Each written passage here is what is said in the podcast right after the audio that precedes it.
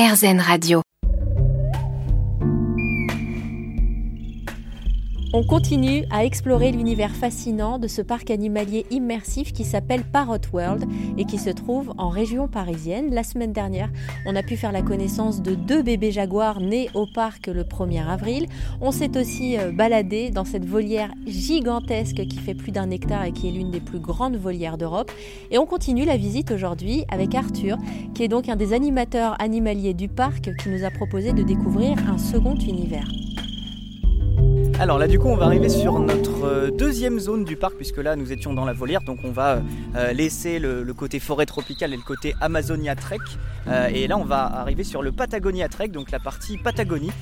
Pour le coup c'est vrai que souvent quand on demande aux, visiteurs de s'imaginer l'Amérique du Sud tout de suite on a ce côté forêt tropicale en tête. Mais il faut savoir que voilà sur la Patagonie qui va être vraiment une partie ouest et, aussi un petit peu au sud de l'Amérique du Sud il y a la fameuse cordillère des Andes la chaîne de montagnes des parties avec des plages enfin voilà on n'a pas de la forêt tropicale partout en Amérique du Sud et on a décidé de présenter euh, beaucoup d'animaux en, emblème un petit peu de, cette faune sud-américaine patagonienne.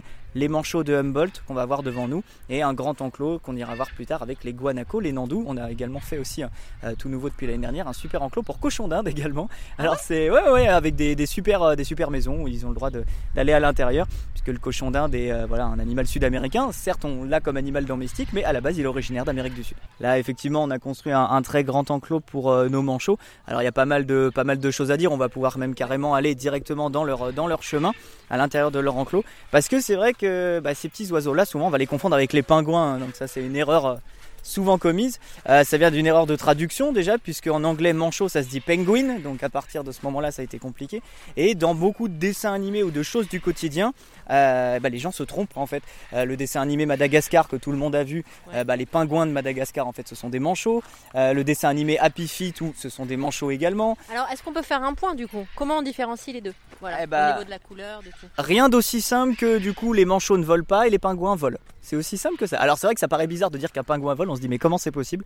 Euh, En fin de compte, le pingouin c'est un animal qui va vivre vraiment en hémisphère nord, alors que les 18 espèces de manchots sont dans l'hémisphère sud. Euh, le pingouin, on peut en retrouver en Bretagne également, donc on a des pingouins en Bretagne aussi. Et euh, donc voilà, il y en a un, ça va être vraiment un oiseau volant, et un autre qui va voler mais sous l'eau, qui est incapable de, voler, incapable de se déplacer dans les airs. Oula, alors là on arrive sur autre chose, encore un autre type d'animal. Alors c'est génial parce que encore une fois, on est dans le dépaysement total.